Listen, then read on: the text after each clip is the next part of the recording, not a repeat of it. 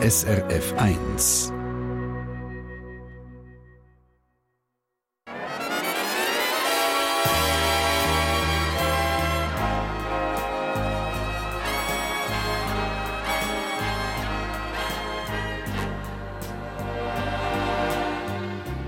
Persönlich.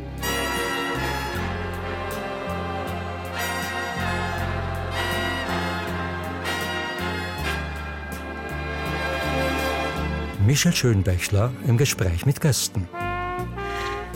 Zwei Menschen, zwei Lebensgeschichten, eine Stunde. Herzlich willkommen aus dem wunderschönen Kleintheater in Luzern.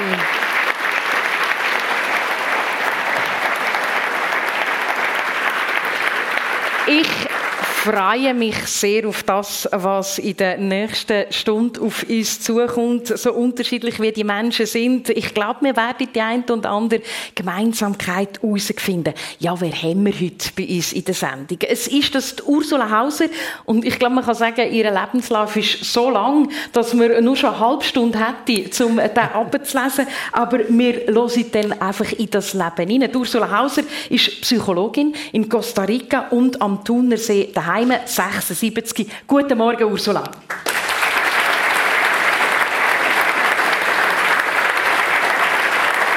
Und mein anderer Gast heute hat einen Namen, der für mich ein bisschen nach Paprika schmeckt. Der heißt Christoph Zweifel, ist CEO von der Zweifel Pommes Chips AG, 54, wohnt mit seiner Partnerin im Kanton Zürich. Guten Morgen, Christoph. Ja, ähm, ich habe gedacht, wir könnten zum Einstieg eine ganz schlichte Entweder-Oder-Frage machen, um euch beide schon mal ein bisschen kennenzulernen, Christoph. Ähm, eben, äh, bei dir stellt sich bei mir die Frage, Naturchips oder Paprika-Chips? ja, also da ist für mich klar Paprika und die Schweizerinnen und Schweizer sind auch ein Paprikaland und auch ich zähle mich zu denen. Ah. Also wenn ich zwischen diesen beiden Präferenzen habe, dann greife ich doch auch zum Paprika-Chips. Was sagt das jetzt über dich aus? Normaler Durchschnitt quasi? Äh, Wenn du sagst... Nein. Also, nein, äh, ich glaube auch, in dem, in dem Bereich, wenn es jetzt um äh, Präferenzen geht, im Food-Bereich, tue ich mich tatsächlich als durchschnittlich bezeichnen, ja, und nicht irgendwie als etwas Spezielles. Ja. ja, jedes Leben hat ja irgendetwas Spezielles. Ich glaube, kein Leben ist durchschnittlich. Also, wir werden da schon noch ein bisschen eintauchen ähm, in das, was sonst noch ähm, dein Leben auszeichnet. Äh, Ursula, bei dir auch schlicht eine Entweder-Oder-Frage. Costa Rica oder der Thunersee? Ah, das ist eben mein Dilemma. Besser gesagt, das ist mein Privileg. Ich kann in beiden Orten sein und ich liebe beide Orte. Mhm. Also, ich könnte nicht ohne die Schweiz sein. Darum bin ich ja so privilegiert, dass ich jetzt da bin, jetzt gerade auch im Winter. Bei mhm. uns hat es keinen Schnee in Costa Rica. Aber ich will auch Südamerika nicht missen. Das mhm. ist die Hälfte von meinem Leben. Übrigens hast du mich ein bisschen jünger gemacht. Ich oh. bin 78. Ganz Schau stolz. Gutes Leben gewesen. Der beste Dank für die Präzisierung. Richtig aufgeschrieben und falsch gelesen. Aber jetzt haben wir das auch eingeordnet. Komm ich gerade mal in diesem Fall 78 Jahre zurück. nämlich an den Tag von, von deiner Geburt. Vielleicht müssen wir es schnell ein bisschen einschätzen. 1946 war das. Also die Schweiz ähm, ist, oder die die ganze Europa äh, nach dem Zweiten Weltkrieg. Mhm. Du bist das zweite Kind mhm. von deinen Eltern, älteren Brüdern. Und ich glaube, man muss oder kann sagen, schon deine Geburt war spektakulär. Gewesen. Ja, also ich wäre fast verstickt. Ich hatte äh, die Nabelschnur um den Hals herum. Mhm. Und äh, ja, dann hat dann aber zum Glück der Arzt hat das zur rechten Zeit können lösen und dann hat er gesagt, das wird ein starkes Mädchen. Mhm. Das, das ist in dem Sinn dann von der, von, von der Gefahr ist das dann zu einem guten äh, Omen gekommen, oder? Und darum haben sie mich auch Ursula getauft, das heißt die kleine Bärin, mhm. die dann auch gross geworden ist. Mhm. ja, bitteschön. Ähm, Du hast jetzt gerade gesagt, äh, das starke Mädchen. Äh, ich weiß und du hast das beschrieben, als du hast eigentlich eine schöne Kindheit gehabt, in einer, in einer äh, umsorgten Familie. Man hat gut geschaut zueinander und gleich hast du ähm, einen Teil gehabt in deinem Leben, der dich auch, äh, als Kind schon äh, fest natürlich äh, beeinflusst hat. Das war ein Ding, wo du an Asthma erkrankt bist. Mhm. Ähm, Zeit dort ein bisschen anders. Was hat man mit so einem Kind gemacht? Oder mit dir jetzt im Besonderen? Also Asthma, das ist jetzt vom Psychoanalytischen her, heißt eigentlich der Schrei nach der Mutter. Statt dass man rausschreit, Mami, wo bist zieht man es rein. Mhm. Und das war bei mir, wo, wo ich zwei war, ist, hat meine Mami einen Unfall gehabt und hat dann müssen vier Monate ins Spital. Und da haben sie nicht gewusst, was machen mit mir und haben mich zu der Großmutter und zu den Gotten und überall, wo, wo es liebe Leute hat, aber ich habe geschrauen wie am Spieß. Ich habe mhm. Mami wählen, oder? Mhm. Und dann haben sie mich auf die Bagie getan, ähm, aber dann später, also die Asthmaanfälle sind dann immer wieder gekommen.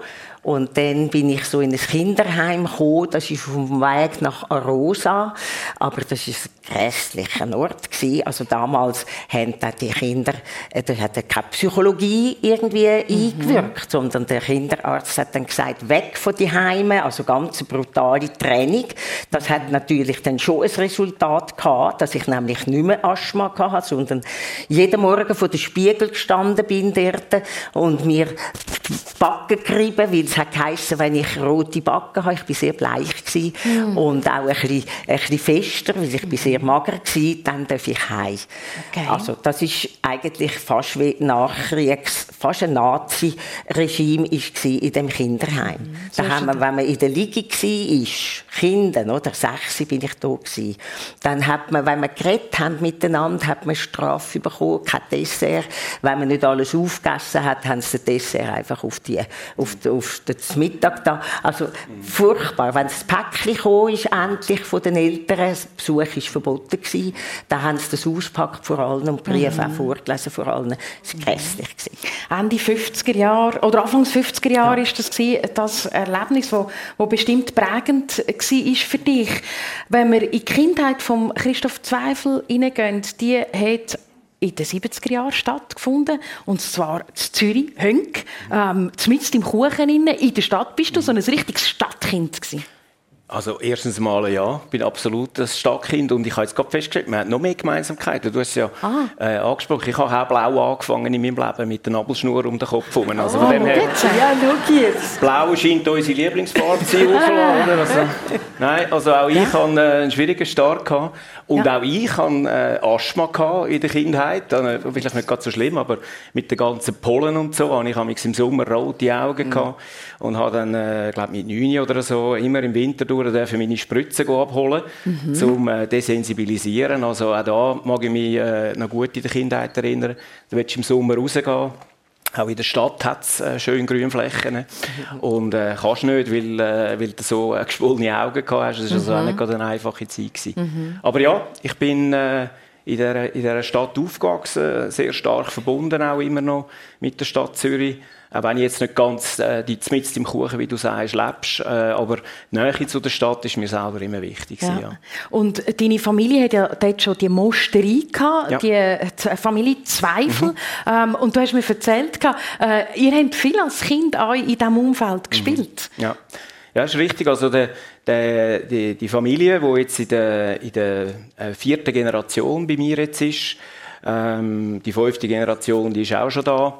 1898 der Start, das ist immer noch eines der ältesten Häuser in, in Hönk selber, wo auch mein Vater, mein Großvater äh, aufgewachsen ist. Und dort ist eben der Standort von dieser Mosterei gewesen. Und wenn ich immer gefragt wird, ja, du bist ja immer da bei den Chips und so, mhm. sage ich, nein, ich bin eben eher der Flüssig. Mhm. Ähm, ich habe eher noch, den, wenn ich auf dem Schulweg heimgekommen bin, noch den, den, den, den Duft äh, von, von frisch, frisch gepresstem Äpfelsaft ah. in der Nase rein. Haben wir natürlich immer können, es ist ein Privileg, vorbeigehen und dann da kurz den Becher anheben.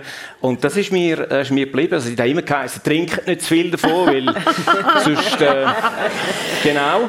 Und äh, auch da, die Erfahrung hat man natürlich dann müssen machen.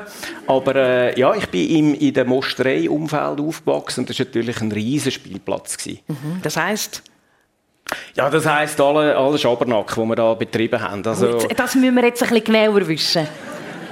Also, äh, zum Beispiel, also wenn man, wenn man ja äh, Äpfelsaft produziert, dann bleiben am Schluss die Schälfer übrig. Die werden getrocknet, dem Trash sagt man dem. Ich weiß nicht, wie man da in Luzern dem sagt, Entschuldigung, aber im Kanton Zürich sagt man dem Trash. Ja. Und das sind dann riesige Häufen die äh, in einem Lager rein sind und eigentlich hätte man dort nicht dürfen reingehen aber weil das so eine Holzhütte war, haben wir dann so einen Spezialeingang uns dann definiert als Kind und sind dann dort reingekommen und mhm. haben dann von, von 5, 6, 7 Meter in die Träschhäufen von oben abspringen, oder? Ja, bravo. Und es ist natürlich immer, wer der, der mutigste hat den weitesten Sprung gemacht, so dass er fast schon am Boden unten gelandet ist. Also ich glaube, wenn das meine Mutter äh, oder mein Vater gesehen hätten, hätte es fast Schübe bekommen. Aber, äh, Wahrscheinlich nicht so Freude Genau. Spielgelände, also zumindest auf der, auf der Familienanlage ja. sozusagen. Ursula, Du bist ja neben einem Bauernhof aufgewachsen, ja. bist viel bei, bei deinen Großeltern und ich erinnere mich an eine, an eine, Geschichte, die du mir erzählt hast, ähm, dass ihr gemeinsam miteinander die Mondlandung erlebt habt. ja, also das erste Mal, wo meine, ein Fernseher zu uns heimgekommen ist, war, dass meine Eltern einen Fernseher gemietet haben, für die Mondlandung zu sehen, mhm. oder? Weil das ist ja da haben wir ja noch keinen Fernseher nein, nein, wir haben keinen Fernseher gehabt, wir haben auch kein Auto gehabt. Das war auch schön gewesen, von wegen Spielen. Eben, wir sind dann immer auf dem Bauernhof, auf Stocken. Ich bin in einem Genossenschaftshaus aufgewachsen, wunderbar, dort in Kilchberg, wo auch schwingend ist. Das ist vielleicht bei den Leuten äh, bekannt, ja, auf richtig. Stocken schwingend. Und das war ein riesiger Bauernhof gewesen. Der ist noch jetzt, so jetzt gehen die Schulklassen dort an, wo die Kinder gar nicht mehr wissen, von wo kommt dann die Milch, oder? Die meinen zum Beispiel vom Toni. Oder gibt es Toni? Ah, Und äh, ja, das war auch wunderbar gewesen, einfach dort zu spielen oder in den Tutti Park zu gehen, dort zu rüstlicken. Das war ja auch gratis und offen. Und ein Glas können bekommen. Also, und daneben, dann ist natürlich mit der der, der Mondlandung ist plötzlich ein anderer Kosmos aufgegangen und auch mit dem Fernsehen.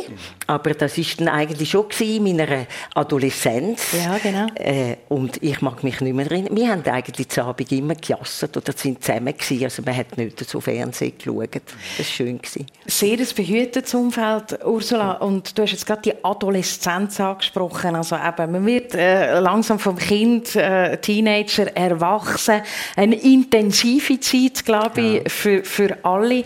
Ähm, du hast ein ganz intensives Erlebnis mit 19 gehabt. Äh, mhm. dann nämlich bist du mit dem damaligen Jugendfreund, mit deinem ersten Freund, mit dem Felix, fest verliebt mhm. unterwegs gewesen. Und, Und, dann ist etwas passiert. Ja ich bin ungewollt schwanger geworden. Und zwar eben, ich bin so in einer behüteten Welt aufgewachsen. Also in Kilchberg damals hat niemand von Sexualität geredet. Mhm. Weder daheim noch in der Schule, auch nicht im Kampfunterricht, oder? Also wirklich, wir haben nichts von Verhütungsmitteln äh, gewusst. Wir sind hier schon vier Jahre miteinander gegangen, oder? Und dann auf dem Segelschiff ist halt ein bisschen heiß und ich weiß auch nicht, wie, es passiert. Ich weiß wirklich nicht, wie es passiert ist, oder? Aber es hat gerade eingeschlagen. Und das war wie eine, ein Blitz aus heiterem Himmel, weil es ist irgendwie klar war, wir kommen gar nicht raus. Auch der Felix war noch im Tech, in Luzern da übrigens. Mhm. Und, äh, wir haben, und ich war im Lehrerseminar, gewesen. ich wollte unbedingt fertig machen, er auch. Mhm. Ich hatte das von meiner Großmutter schon gehabt, also Frauen müssen können unabhängig sein, auch ökonomisch. Und das war ein Leitfaden in meinem Leben. Und also kurzum, wir haben zum Glück habe ich einen sehr guten Familienarzt kennt, der ist bei uns schon von der Großmutter her, der hat die ganze Familiengeschichte kennt und der hat, dem habe ich dann gesagt, ähm, Herr Bachmann, könnte ich einmal mit dem Felix zu Ihnen kommen, wir müssen etwas besprechen und der hat natürlich gerade gewusst, um was das es geht. Mhm. Und das ist, da ist noch illegal gewesen. Also von Abtreibung hat man auch nicht. Oder? Ja, und ja. das wäre ein Skandal gewesen. In Kilchberg war mein Vater Gemeindeschreiber genau.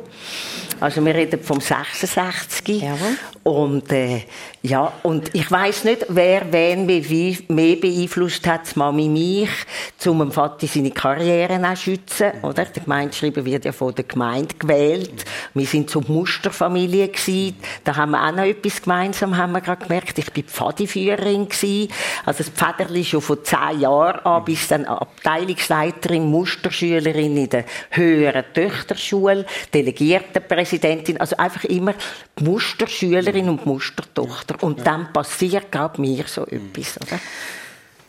Was sucht man denn für Lösungen? Gibt es überhaupt Optionen? Eben, das hat dann zum Glück der Arzt uns gesagt. Hat gesagt, mhm. entweder heiraten mhm. oder es gibt eben auch Abtreibung. Mhm. Und dann haben wir uns zuerst mit dem müssen befassen, haben wir aber gewusst, heiraten nicht. Also das ist einfach nicht der Moment und wir haben das überhaupt nicht geplant. Und bei mir ist, hat es dann angefangen, dass ich merke, ich kann mich ja gar nicht entscheiden. Eigentlich weiß ich gar nicht, wer ich bin und was ich will. Ich bin, immer, ich bin einfach immer eingespurt gewesen mhm. in so eine heile Welt. Mhm. Oder Subestamente heißt es. Das heißt, ihr habt euch für die zweite Variante das Abtrieb entschieden? Ja. Und das ist dann auch super, Gott sei Dank, über die Bühne gelaufen. Es ist also nicht ja. so, dass, weil ich jetzt kein Kind habe, dass dort etwas körperlich passiert wäre, sondern ich habe dann einfach gewusst, also, wenn schon, dann mhm. mit einem Mann und in einer in Umständen, wo ich will, schwanger werden Und gleich, ich komme darum auf, auf die Thematik zu reden, Ursula, weil, weil du ja selber sagst, das ist ein Moment gewesen, wo dein Leben ähm, ganz fest beeinflusst hat. Ja. Ich bin wie rausgefallen. Ich wie, es war wie ein Riss. Gewesen. Ich habe einfach nicht mehr verstanden. Und schon gar nicht, wo dann, da hat man eben, es war ja illegal gewesen. Also, die Mami hat dann, sie hat auch immer Handarbeitunterricht gegeben, hat mhm. ihr Eigengeld gehabt. Und dann haben wir zu einer Psychiaterin müssen, dass die die Unterschrift gegeben hat. Da hat sie zuerst gut, 1000 Franken einkassiert. Das war damals sehr viel Geld gewesen. Ja. Und nachher sagt sie mir, du weißt aber, du bist eine Kindsmörderin. Oh, so. Und das ist natürlich also für mich wie ein Messer ins Herz mhm. gewesen. und dort, das Mami ist wie eine Tigerin. Sie hat gesagt, ich hätte dich gerade an der Gurgel mhm. nehmen weil für mich ist es, weißt du, wie in der Pfadi, mhm. treu Gott, Familie und Vaterland. Mhm. Und nach dem mhm. habe ich immer gelebt, ja. oder? Mhm. Und jetzt plötzlich ist das gekommen, eben darum sage ich, wie ein Riss, ja. weißt die Ursula, die Kämpferin seit Geburt, in dem Moment auch wieder mit einer, äh, mit einer Situation konfrontiert, wo etwas ausgelöst hat, wo dich wahrscheinlich zu dem gemacht hat, was du heute bist. Ja. Ursula Hauser in der Sendung persönlich auf SRF 1.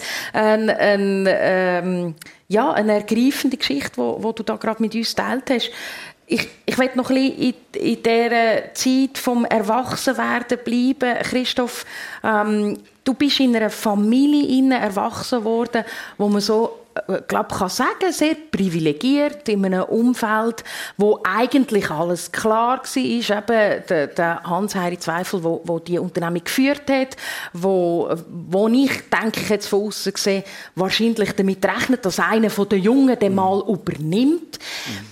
Wie, wie, ist das, weißt, wie hast du das erlebt? Ist das ein extremer Druck in der Jugend oder wie bist du mit dem umgegangen? Nein, überhaupt nicht, weil also das sind so Werte, die einfach auch von meiner, von meiner Mutter äh, Lilian und von meinem Vater Ansari äh, weitergegeben worden sind in der Familie. Wir, ich habe nie das privilegierte irgendwie das Gefühl gehabt und mhm. meine, meine Mutter, äh, notabene wird sie ähm, am 30. April 90 und ist immer noch top, top fit. Ähm, lebt jetzt noch in der, in der Mietswohnung und, und, wir haben immer in einer Mietswohnung gelebt ja. und nicht in einem grossen Haus. Und ich habe eigentlich das Privilegierte so auch nicht mitbekommen. Also, das nimmt dich jetzt eben Wunder als Kind. Merkt man das? Nein. Ja. Also wie gesagt, ich kann äh, eigentlich von dem her würde ich bezeichnen, dass ich da überhaupt nichts äh, von, von privilegiert äh, mitbekommen habe. Wir sind äh, ab den 70er äh, Jahren im, im Tessin, in einem mhm. mega einfachen Rustico, ohne Strom, ohne, äh, ohne, äh, Licht, äh, also ohne äh, mit Gas äh, mhm. das Licht machen, ohne Strom, kann ich sagen. Und äh, von dort her eben auch so ein bisschen das äh, Rustikale mitbekommen. Und, mhm. und so bin ich eigentlich, habe ich meine Kindheit erlebt. Also überhaupt nicht irgendwo, ich bin mit 18 oder 19 das erste Mal im Ausland gewesen. Meine, meine, äh, meine Schulkollegen, die haben immer erzählt, was sie in Amerika oder da sind und ich habe gesagt, ja, bist du gewesen? Ja, im Tessin. Okay, gut. Und ich glaube, äh, das hat mich nicht gestört. Und das hat mich nicht gestört. Und wir haben müssen, wir haben keinen äh, Geschirrspüler gehabt, also genau. haben wir von Hand abgewaschen und, und äh, so in Becken. Ich sehe immer noch genau, also meine Mutter das hat zack, zack, zack, oder? Da hat jeder sein Sämtchen gehabt und müssen mhm. anpacken. Und, und das ist so ein bisschen meine Kindheit gewesen. Und mich hat das aber auch nicht gestört. Ich bin auch nicht irgendwo dann eifersüchtig auf die, die jetzt da schon wahnsinnig am Umreisen sind. Aber von dem her eigentlich wirklich sehr ähm, wert, äh, auch müssen, äh, ja, ähm, Sachen erarbeiten, das will nicht einfach so in die, in, in, die Schalen hineingegeben werden. Mhm. Also, und das, das habe ich eigentlich so immer in der Kindheit auch erlebt. Es ist nicht einfach das vorgewärmte Nestchen sozusagen, sondern man muss auch hart für, für die Sachen kämpfen und, und fighten. Ja. Mhm. Wahrscheinlich etwas, wo, wo jetzt auch äh, die, deine Mitarbeitenden eben gemerkt, dass du dir das mhm. auch erarbeitet ja. hast. Ähm, und gleich hast du dann eben Lebensmittelingenieur studieren. Mhm daheim bleiben an der ETH in Zürich, also ist, ist, interpretiere ich so ein bisschen ja nicht weggehen oder, oder hat es sich einfach ergeben? Nein, eben, also Lebensmittel selbstverständlich, eben, wenn ich, wie ich gesagt habe, natürlich in einem Lebensmittelbetrieb mit dem Most und dann ab äh, 1958 mit der, mit der Chips-Geschichte, die dann angefangen hat, das ist natürlich am Familientisch auch immer wieder ein Thema gewesen. Und insofern habe ich dann bei der, bei der Studienwahl äh, schon etwas wählen, wo möglichst breit äh, ausgerichtet war, nicht zu fest auf irgendein Thema konzentriert ist und das ist Lebensmittelingenieur da gewesen und habe mich dann so für das Studium entschieden. Aber das ist sicher etwas, was ich natürlich auch ein bisschen von meinem Vater, er, ist, er hat sich immer als studierter Bauer bezeichnet, also er ist Ingenieur Agronom äh, mhm. Mhm. und äh, da ist das Studium, hat es noch gar keinen Lebensmittelingenieur gegeben und eigentlich mhm. erst später ist dann die Studierichtung noch dazugekommen, aber ich habe dann auch die ersten zwei Semester noch mit Agronomen zusammen gehabt und das ist sicher etwas, wo äh, so ein bisschen, äh, ja, vom Vater her so ein bisschen die Richtung wie vorgegeben worden ist, ohne dass da schon irgendwie die Richtung im mhm. Familienunternehmen dann äh, im Operativen mitzuschaffen vorgegeben war. Kann ich sagen, ein natürliches Vorleben, das einem wahrscheinlich ja. schon ein bisschen äh, ja, genau. äh, äh, eine Schiene gibt, in welche ja. Richtung das gehen kann. Ähm, vorher haben wir so ein bisschen über Gemeinsamkeiten noch geredet zwischen euch zwei. Ich greife noch schnell äh, etwas auf, wo, wo kurz vor dieser Sendung aufgeploppt ist, nämlich eben Pfadi, respektive, was war es bei dir, Christoph? Ja, ich war der Zevi. Zevi, okay. Und dann kommt man auch so einen Namen über, oder, nehme ich an? Ja. Wer, wer bist du gewesen? Dass wir jetzt den Namen noch in der Sendung wie viel, wie viel hören da heute zu? Nein? Ich möchte ihn wissen. Ja, Und nein. ich glaube, ihr auch, oder? Ja, also. Nein, also da, äh, mein Cousin, der Walti Zweifel, der war hier äh, Abteilungsleiter und der gefunden, da der, der junge Cousin, der schnurrt ein bisschen viel und dann haben sie mich Cicero genannt. Also das ist ein, ein römischer, äh, Feldherr. römischer Feldherr und ein Philosoph. Ah ja, Entschuldigung. Ah, ja, also, das ist auch noch wichtig, der Wahnsinn, Der Cicero bei uns.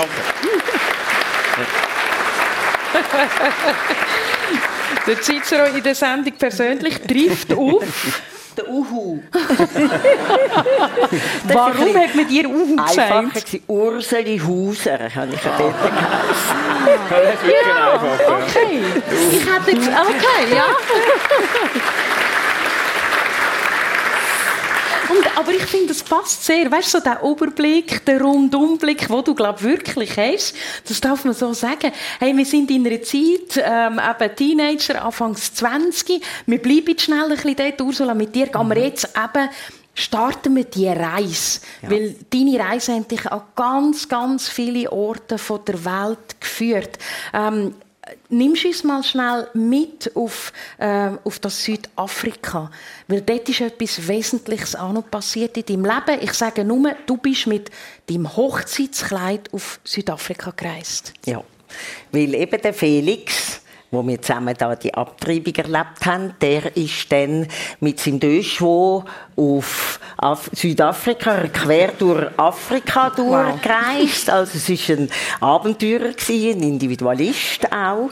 Ähm, und ich habe dann das Oberseminar zum Glück fertig gemacht, bin Lehrerin gewesen, habe mit dem auch immer können dann verdienen und bin ja auf Amerika. Mhm. Und dann als ich zurückgekommen bin, schon mit sehr vielen Erfahrungen, neuen Erfahrungen. Ich bin eigentlich auf die Welt gekommen, damals, im 67 in Amerika, in den USA. Mhm. Weil da ist, äh, die Hippie-Bewegung war, ist dann aber auch Anti-Vietnam-Krieg-Bewegung Ich habe mich eigentlich politisiert dort in den USA. Besser gesagt, habe ich angefangen fragen, wie ist denn das eigentlich alles auf dieser Welt? Und dann haben sie noch, die Schwarzen haben angefangen, also die Afroamerikaner, sich aufbäumen und endlich mhm. sagen, Black is beautiful und wir sind da nicht der Abfall von der mhm. Welt. Also eine, eine ganz neue Welt ist mir aufgegangen. Und mhm. dann bin ich aber, dann bin zurückgekommen, habe ich den Felix wieder gesehen. Eben, die Liebe ist eigentlich geblieben. Ja. Und bin auf das Südafrika, das ist im 68, 69 gewesen, absolute Apartheid, mhm. oder? Er ist Ingenieur der bei Siemens eigentlich gut situiert, hat das Segelschiff bauen und dann auf Südamerika gehen und hat gesagt, das Problem der Schwarzen, das geht uns ja nicht an. Und ich bin natürlich dort überhaupt nicht einverstanden mhm. Äh, und da haben sie also so Eingänge gehabt bei den Restaurants, so einen kleinen, schmalen für die Dienstboten oder die, die den Boden putzt haben, das war für die Schwarzen. Mhm. Und die Weißen sind da ihren Club. Und ich habe gesagt, hey Felix, das geht nicht für mich. Ich habe dann auch weh am Strand, dann hätte ich nicht dürfen mit den schwarzen Leuten reden. Mhm. Oder? Sonst ist gerade ein Polizist gekommen, also mhm. grauenhaft. Oder? Mhm. Und dem, das ist dann eigentlich der Anfang für eine existenzielle Krise, mhm. äh, wo ich zurückgekommen bin in die Schweiz und auch die Liebe verloren haben mhm. oder nicht haben können oder wollen weitermachen. Und, äh, ist ja. wie so, die zwei Welten haben nicht mehr zusammengepasst. Ja. Also ich habe nicht mehr gewusst, wo ist denn mein Plätzchen auf dieser mhm. Welt. Oder? Mhm. Ist dir das einmal passiert, Christoph, dass du nicht mehr gewusst hast, wo ist mein Plätzchen auf dieser Welt? Ja, also ich glaube, das erlebt jeder mal so irgendwo so eine, mal so eine, so eine Krise. Jetzt in dieser äh, drastischen Form, wie du so erlebt hast, äh, habe ich jetzt nicht erlebt. Aber ich habe natürlich auch, wenn ich jetzt so zurückdenke, äh, eine, eine Ehe hinter mir äh, mit äh, zwei Söhnen und dann kommt man dann irgendwann einmal nach 20 Jahren zu einem Schluss, dass man sagt, nein, man, man lebt einfach nur noch zusammen, aber man liebt sich vielleicht nicht mehr und, und, muss dann so irgendwo dann entscheiden, dass es, äh, das Leben halt seinen Weg nimmt und in eine andere mhm. Richtung geht. Also das ist bei mir schon auch, dass 2015 so ein bisschen ein, ein, ja, ein, ein Change in meinem mhm. Leben hinein, definitiv. Mhm. In dem 2015 bist du eben mit deiner Familie, mit der damaligen Frau und den beiden Söhnen in Australien gewesen. Ja. Ähm, und, und dann ist die Trennung passiert, nachdem dass ihr zurückgekommen mhm. sind. Und in dem 2015 ist aber schon, glaube ich, auch noch Wesentliches in deinem Leben passiert. Es ist ganz viel zusammengekommen. Ja, also man geht, äh, es war ein riesiger Wunsch von mir, und ich eigentlich früher äh, hätte sollen machen. Zum guten Glück macht es mein Sohn, der jetzt gerade in Australien oder in Neuseeland äh, lebt, äh, dort das jetzt äh, für mich sozusagen nachholen, mal wirklich mal auch zu reisen. Ich habe das dann halt äh, später gemacht mit der Familie, äh, Kinder aus der Schule genommen, sind hier in der Sek oder Ende Primarschule gewesen und das hat funktioniert. Sag mir nur schnell, nur zur Ironik, ja. du bist ja dort noch nicht bei Zweifel tätig gewesen, beim Familienbetrieb? Nein, nein, dort habe ich noch äh, Gipfelbogen, also bei der Hierstand, mhm. genau. ja. ja. Einfach, dass es schnell einordnen ja. Und jetzt bitte. Genau, und, und dann der Unterbruch, also eigentlich zu sagen, nein, ich, ich äh, will mir die Auszeit nehmen mit der Familie mal, für längere Zeit äh, ins Ausland gehen. Wunderbare Zeit gewesen, aber auch dort äh, dann der Entscheid eigentlich, dass man sagt, äh, ja, doch nach sehr langen Jahren, Ehejahren, dass man eigentlich separate Wege geht. Und äh, insofern äh, ein, ein weinendes und ein lachendes Auge über, über, die, über die Zeit. Und auf der anderen Seite, wie es halt ist im Leben, gehen dann immer wieder neue Tore auf. Und äh, ich habe ja dann im 2015 auch im Familienbetrieb dann dürfen einsteigen, äh, im Verkauf und Marketing. Das ist dann so ein bisschen im, im 2014 schon äh, definiert worden. Also ich habe schon gewusst, wo mein Plätzchen dann wird sein im, im 2015. Und äh, auch das natürlich für mich ein entscheidender Moment, eben in Familienbetrieb wirklich mhm. operativ mhm. auch einzusteigen, wo ich vorher immer äh, bewusst äh, nach außen geschoben mhm. habe und gesagt mhm. hat, alles andere als jetzt im Familienbetrieb anfangen nach dem mhm. Studium. Mhm.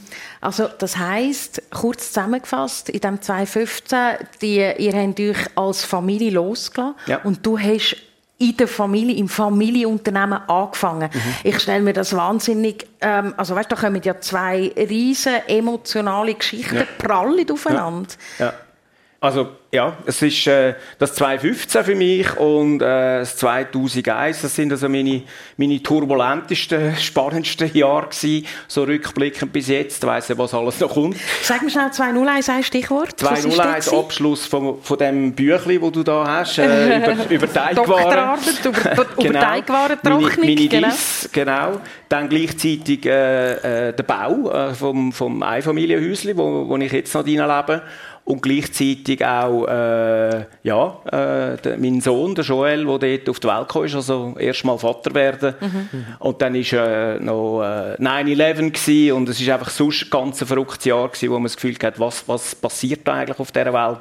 Das werde ich auch so schnell nicht mehr vergessen. Ja. Mhm. Jetzt haben wir von euch beiden äh, äh vorher von diesen Trennungen gehört. Ähm, natürlich hat es aber nachher aber wieder neue grosse Lieben gegeben für euch beide. Ursula, ähm, bei dir hat deine, ich glaube, kann man sagen, Liebe vom Leben Antonio geheissen. Das ist äh, eine Liebesgeschichte, die in äh, Südamerika entstanden ist. Der Moment, wo du ihn zuerst mal gesehen hast. Was war das für ein Moment?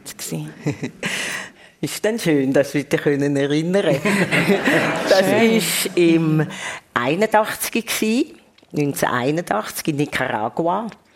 Dort bin ich angereist, um die Revolution zu unterstützen. Also das Gesundheitsministerium damals von den Sandinisten haben sich interessiert und haben wollen, dass ich ausbilde in Gruppentherapie dort. Müssen wir vielleicht noch schnell einschätzen, Ursula, gell, du bist nicht mehr Lehrerin sondern in diesem Zeitpunkt schon als Psychologin. Jawohl, ja, ja. Das wäre jetzt ein lang Ja, ja, wir haben jetzt einen grossen Sprung gemacht. Genau. Aber mich nimmt ja, eben die Liebes Liebesgeschichte ja, Wunder. Genau. Und äh, da äh, bin ich dann äh, und, äh, auf äh, einmal am Sonntag, weil wir haben sehr schwer geschafft dort mit mhm. Frauen in so einem armen Quartier und da ist man am Sonntag mal in ein Hotel zum ein bisschen ausruhen und ein Kaffee trinken und das hat geheißen Estrella, das heißt Stern. Also das ist dann wie ein kleiner Kitschroman am Schluss.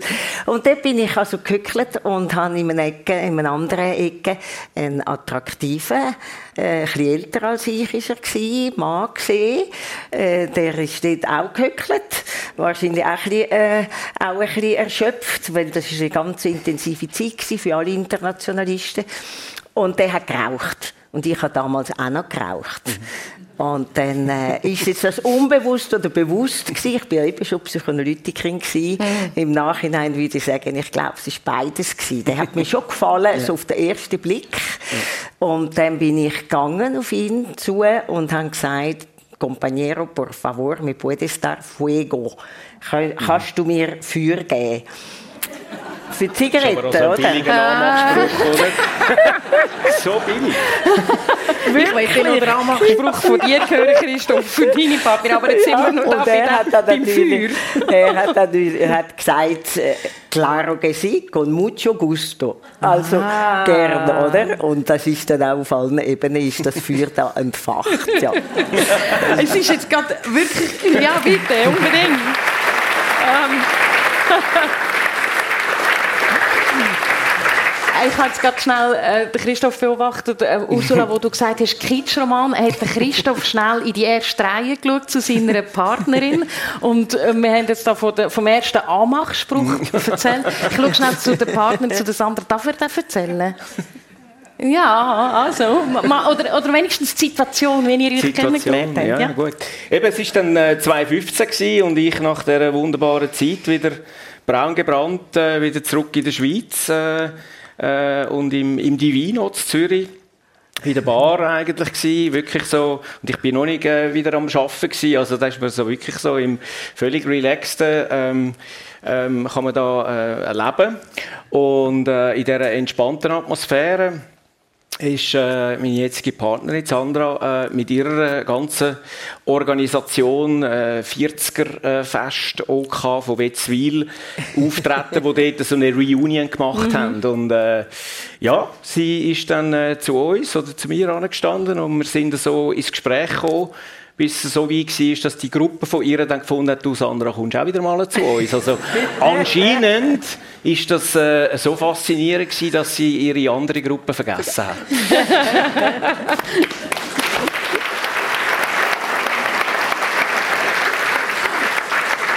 Und da stecken wir mit drin in diesen Partnerschaften von unseren beiden Gästen in der Sendung persönlich auf SRF 1. Ursula, der Antonio, er ist verstorben. Ähm, du und er, euch zwei, hat der Kampf für die Freiheit natürlich fest verbunden. Ähm, müssen wir vielleicht schnell ein bisschen erklären? Oder du erklär mhm. mir, was ich damit meine. Ja, der Antonio ist von Uruguay gsi, ist im Exil in Nicaragua, weil in den 70er Jahren sind ja in Südamerika die grässlichen Militärdiktaturen gekommen und er ist zuerst im Gefängnis gsi, ist auch gefoltert worden darum so früh gestorben, mit 66, mhm. viel zu früh. Mhm. Ähm, und äh, ja, ist ja nicht von ungefähr, wo und wann man sich kennenlernt. Also das war in Nicaragua, das war so eine Aufbruchzeit. Es gibt doch eine Möglichkeit, eine sozialistische Ordnung eigentlich zu machen. Mhm. Für die hat er gekämpft, viel mehr als ich, hat einen höheren Preis gezahlt als ich. Aber die Utopie, die Ideal haben uns immer begleitet. Mhm. Das ist, glaube ich, auch das, was mich immer noch jetzt stärkt. Also, er ist schon im, im 96 gestorben. Also, das sind jetzt sieben, acht, ach, Jesus, ich kann es ja gar nicht glauben. Ja. So lang seither schon ja. und ist aber da. Eben, ich tut mich auch immer wieder, äh, sagen wir, stärken zum Weitermachen. Da gibt es gar kein Alter eigentlich. Mhm. Also muss schon, natürlich. Mhm. Man kann nicht mehr so rennen wie früher. Oder? Aber, aber einen Menschen im Herzen zu haben, das ja. ist wahrscheinlich etwas sehr wünschenswert. Und ich glaube, das merkt man auch bei dir, dass der Antonio für dich noch da ist. Ihr, ihr habt ja äh, äh, einen Übernahme gehabt, wenn man so will, Heidi und der Gaucho. ja, eben manchmal haben wir gedacht, so transkulturelle äh, Beziehungen, das ist ja eigentlich wunderbar, ja. reiche, kommen zwei Welten zusammen, aber es ist ja schwierig. Ja, also mehr als einmal hat er oder ich das Köfferchen gepackt und gesagt, das geht einfach nicht. Also ich als Schweizerin, oder, eben Aha. Heidi, ja. und er, äh, Tupamaro, ein Guerriero äh, von Uruguay, äh, ja, also Gaucho und mit dem mhm. Leben hindurch. Mhm. Ähm, das ist also auch schwierig gewesen, aber wir haben es immer wieder können, mhm. äh, zusammenbringen. Mhm. Übrigens, ich nur noch schnell sagen, wir haben auch Spaghetti gemacht. Ehrlich? Ja. ja, ja. Siehst du also, ist ja unglaublich, die vielen Gemeinsamkeiten. Und die sind auch nicht zerbrochen. Also die sind ja, wirklich... Auch wo du gesagt hast, so aufhängen. Ja. Wir hatten mal ein, ein, Restaurant gehabt dann in Costa Rica. Ja. Also äh, die letzte Phase vom Exil von Anton sind wir auf Costa Rica, wo ich ja noch lebe. Und haben das Restaurant gehabt und haben müssen alle Teigwaren selber machen. Ich weiss, also, das ist eine riesige Arbeit ja. und eben das nicht verbrechen. Ja. Aber das wäre schön hast du keine Dissertation gebraucht, nein, ja, nein, das, ist. Äh, das, das Restaurant Ursonia, das ihr kennt in, in Costa Rica, sag schnell, Ursula, ist das, ist das deine schönste Zeit gewesen? Die, die, am meisten schaffen. Also das ist schön, aber wahnsinnig anstrengend. Also mhm. alle, die irgendetwas von Gastgewerbe, und wir sind ja nicht, er ist mhm. Ingenieur gewesen und ich bin, weißt, er hat so Windmühle gebaut und Solarenergie mhm. und ich äh, Psychologin und wir haben gemeint, wir machen jetzt aus einem Hobby, äh, machen wir jetzt das Restaurant. aber das ist eine riesige Arbeit gewesen, aber auch schön. Eben, das hat uns natürlich auch zusammen äh, mhm. gekittet, eine gute Arbeit, ja. wo man aber auch aus Blausch macht. Das ist natürlich toll. Mhm. Was ist deine schönste Zeit, Christoph? Ich versuche sie eigentlich immer hier und jetzt zu leben ja. und, und zu machen. Das ist so eigentlich. Ich versuche ja nicht zu sagen, das, was ich in der Vergangenheit habe, ist meine schönste Zeit gewesen. Ich bin ein, ein Mensch, der wirklich versucht, äh, ja, sein Leben im Hier und Jetzt zu maximieren. Und ich erlebe jetzt meine schönste Zeit. Also, und ja. äh, ich denke aber auch sehr gerne an vergangene äh, Events an und ich freue mich vor allem auch immer auf zukünftig. Ich bin mhm. einer, der gerne dort auch Sachen ein bisschen an die Hand nehmen und, und planen und, und äh, Vorfreude finde ich immer etwas von der schönsten Freude. Ist es geplant dass du dann, äh, nachdem du im Betrieb eingestiegen bist, im Familienunternehmen bei, bei der Zweifel Pommy Chips AG, ist es geplant dass du dann auch CEO wirst? Nein, nein, das ist wirklich, also das ist uns auch äh, mit einer sogenannten Family Governance, wo wir da auch in der vierten Generation geschrieben haben, wir dürfen nicht irgendwelche Plätze im Voraus definieren mhm. in der mhm. Familie, sondern es geht uns im, im, äh, bei den Zweifel Chips wirklich darum, äh, das zu machen, was für den Erfolg am wichtigsten ist und dort sollen die richtigen Leute äh, in der richtigen Position sein und da ist jetzt nicht, wie der Trump würde sagen, Family First äh, mhm. äh, ein Ziel, sondern wirklich einfach die beste Kompetenz am richtigen Ort. Insofern bin ich eingestiegen und äh, das ist überhaupt nicht da äh, niedergeschrieben gewesen, dass ich dann im 2020 ja das Amt übernehmen Der Roger Harlacher ist da CEO gewesen, der jetzt noch im Verwaltungsrat bei uns auch tätig ist und äh, er ist äh, eigentlich nur fünf Jahre dann in dieser Position gewesen und für uns mhm. alle überraschend, wo er dann äh, sich ähm, dort aus dem Operativen rausgenommen hat. Und für mich fast im ersten Moment ein bisschen zu, zu früh. Mhm. Also ich habe mich wirklich nicht damit beschäftigt und eben nein, mhm. es ist nicht definiert gewesen, mhm. dass es fünf Jahre später dann sogar äh, zum Geschäftsführer äh, gelangt hat. Nein. 2020 ist das ja. Äh, passiert. Dein, dein Vater, ich habe ein Zitat gelesen, sagt, es ist dort doch noch so gekommen, wie ich es mir gewünscht habe. Ja, klar. Super. Ja. Ja, er würde jetzt oben mitlachen. also, nein, er hat natürlich äh, das schon gewünscht, oder? dass das gleiche Studium, wie ich gesagt habe, und jetzt sollte ich und gehe doch im Familienbetrieb. Das Einzige, was ich dann mal gemacht habe, ihm vielleicht auch zu lieb, ist, äh, äh, sechs Monate habe ich im Frischservice da, wenn da die orangen Wägel rumfahren, habe ich dann ein bisschen Geld verdient und, und bin so auch ein bisschen im Operativen tätig gewesen. Aber wie gesagt, ich habe einfach hier selber äh, gefunden, ich, ich will äh, mir die Zeit geben und eben nicht als, ah, der Zweifel kommt jetzt ins Unternehmen und jetzt ist einfach eben das vorgewärmte Plätzchen, sondern mhm. ich habe mit Leistungen und ähm, äh, mit, mit dem, was ich schon erreicht habe, wenn dann überhaupt einmal im Familienbetrieb äh, einsteigen und habe darum einfach einen anderen Weg eingeschlagen, den er am Anfang nicht ganz so akzeptiert hat. Wir haben immer Diskussionen gehabt. Und irgendwann hat er gesagt, er macht seinen Weg und dann ist eben das Zitat gekommen, was dann so ergeben hat. Und dort ist mein Vater nicht in dieser Diskussion mit ihnen gewesen, sondern ich habe ihm dann einfach mal gesagt, ja, es, äh, es ist, ist, jetzt, so weit. weit ja. Und dann hat er das eben gesagt und gesagt, weißt du, Christoph, schön, es ist jetzt eben gleich noch so gekommen, ähm, wie ich mir gewünscht habe. Mhm. Schön. schön. Ja.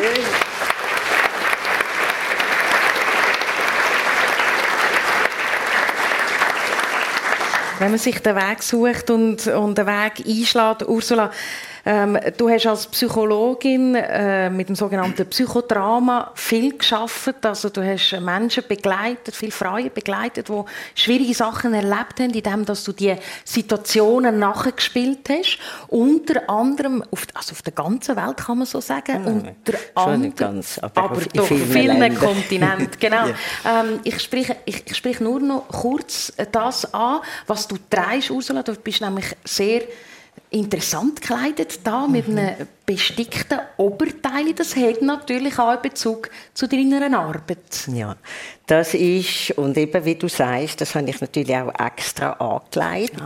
Ja. Äh, ihr seht es von weitem vielleicht nicht so. Das hat wunderbare palästinensische Kultur, Frauenkultur mhm. drin. Das ist alles Kreuzlistich, ganz kleine Kreuzlistich.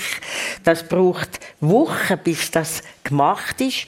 Und ich habe 25 Jahre geschafft im Gazastreifen als Ausbildnerin. Äh, habe gemeint vier Jahre. Wir haben angefangen im 98.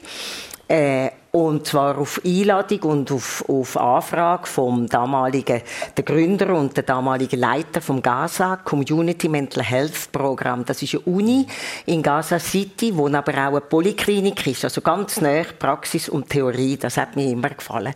Und das ist natürlich schon nach dem 48, wo ja mhm. äh, eben Israel das palästinensische Land besetzt hat, ist das schon eine, eine sehr schwierige Situation Situation wo die Leute unter den Demütigungen auch äh, gelitten haben und haben wollen frei sein, ihren eigenen Staat haben, wie das ja jetzt ganz brennend mhm.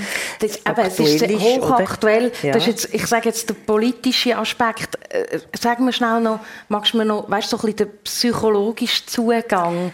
Ähm, was ist deine Aufgabe jetzt in Palästina, im Gazastreifen, aber auch mit den Frauen in Costa mhm. Rica, wo du geschafft hast, in Uruguay? Mhm. Es gibt noch, gibt noch mehr Beispiele. Das ist natürlich äh, eigentlich der Antrieb, ist es humanistisches, äh, der Wunsch unterdrückte äh, Menschen, und das hat sich dann ergeben, vor allem Frauen, mhm. äh, es, einen, einen Raum zu geben, wo Vertrauen da ist, wo sie können reden Das ist eben dann Psychotherapie natürlich. Mhm. Und wie du gesagt hast, das ist dann nicht nur mit der Sprache wie der Psychoanalyse, mhm. sondern auch Spielen. Also da gibt es surrealistische Theater, dass eben traumatisierte Menschen müssen nochmal dort hingehen, ja. wo für sie auch so ein Riss war, wie auch in meinem Leben, oder? So ein Bruch. Weil es gibt da zwar psychologische Theorien, die sagen, nein, ja, nicht dort, äh, das muss man vergessen, mhm, mhm. aber das ist ein Trugschluss, da gibt es nämlich Symptome, wenn ich jetzt auch habe, in dieser schrecklichen Situation, das ist eine Katastrophe, was jetzt da in Gaza, da müsste sofort Waffenruhe sein. Mhm. Also das müssten wir alle einfach gerade sagen, das geht mhm. nicht so weiter, das ist jetzt der 114. Tag und ich habe natürlich in diesen 25 Jahren nicht nur Kolleginnen ausgebildet und Kollegen, sondern Freunde, Freundschaften gemacht. Darum ist mir da, mir ist im wörtlichen Sinn Gallen äh, hochgekommen. Ich habe eine Gallenblasenentzündung gemacht, also psychosomatische, ja. Ich habe auf dieser Lesereise leider gar nicht können so äh, geniessen. Die, das ist wie ein Schatten, oder? Und da ist, das kann ich vielleicht euch noch zeigen, das ist, oh, ist, Sie versucht gerade ihren Schal zu zeigen, ja, Ursula. Das ist ein Schal, den mir geschenkt haben, die Frauen in Gaza. Äh, 2006, wo die erste Diplomierung war. Mhm. Und da haben sie gesagt, das Schwarze, der Hintergrund, das ist Gaza und die schönen, bestickten, farbigen Blümchen, das sind wir. Mhm. Ich glaube, es ist ein schönes Bild für...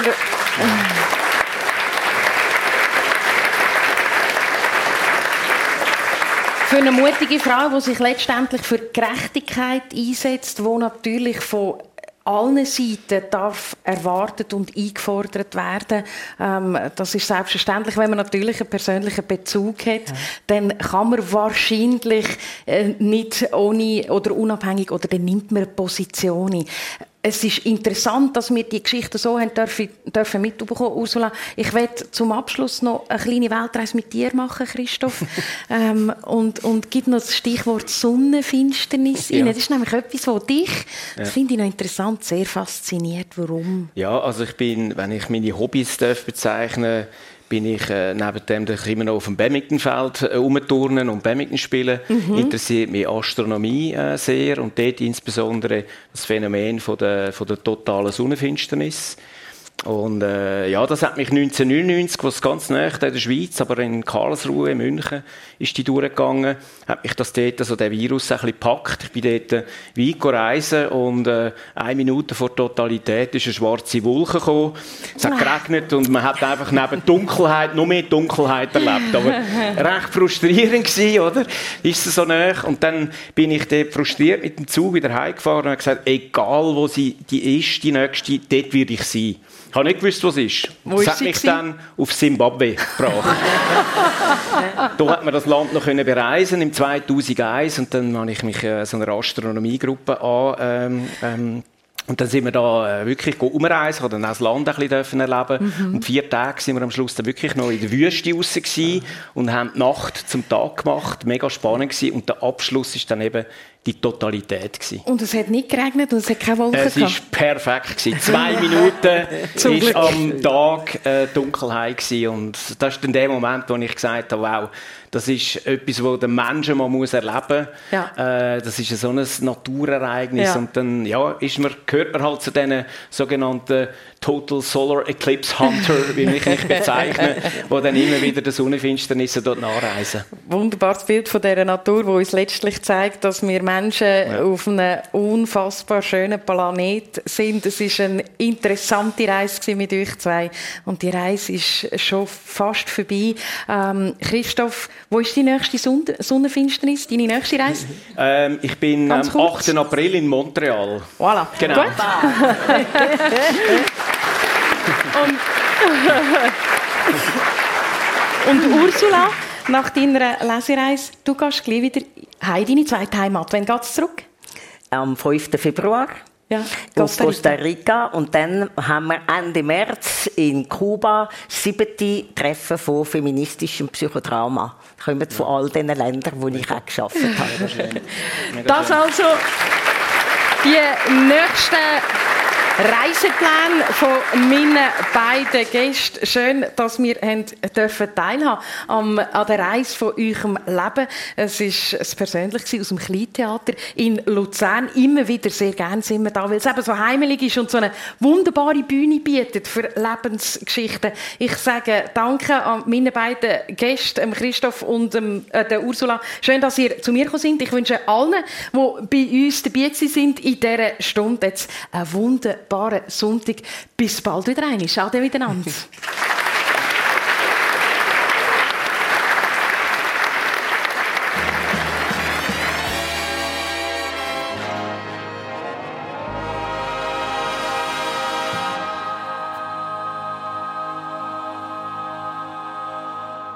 Das war persönlich heute mit Michelle Schönbächler und ihren Gästen Christoph Zweifel, Unternehmer und CEO von Pommerschips AG und Ursula Hauser, Psychologin.